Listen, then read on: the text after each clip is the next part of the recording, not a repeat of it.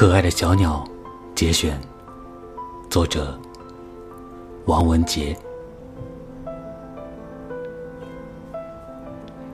一阵台风过后，一只孤单的小鸟，无家可归，落到被卷到杨里的木板上，沉流而下，姗姗而来，近了，近了，突然。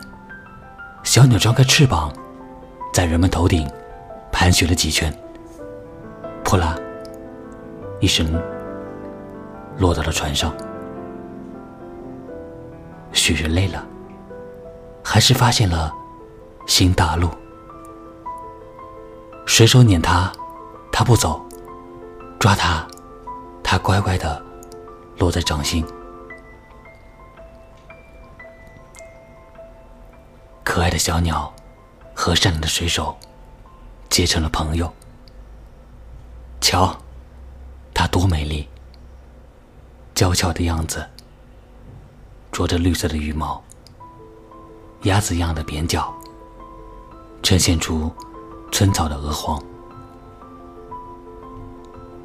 水手们把它带到舱里，给它打谱，让它。在船上安家落户，每天把分到的一塑料桶淡水匀给他喝，把从祖国带来的鲜美鱼肉分给他吃。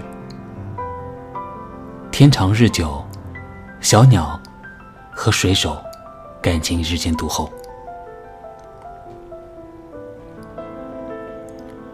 清晨，当第一缕阳光。射进川舷时，他便张开美丽的歌喉，唱呀唱，嗖嗖有韵，宛如春水冲冲。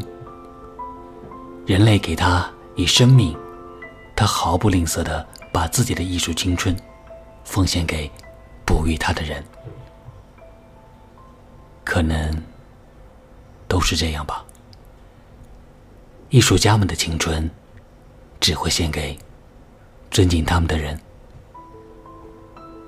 小鸟给远航生活蒙上一层浪漫的色彩。放航时，人们爱不释手，恋恋不舍的想把它带到异乡。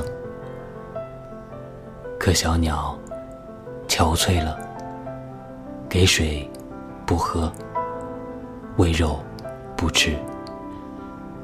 油亮的羽毛失去了光泽。是啊，我们有自己的故乡和祖国，小鸟也有它的归宿。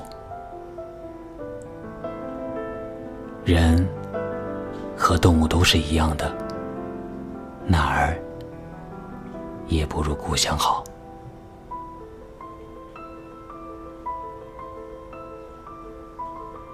王文杰。可爱的小鸟，节选自散文。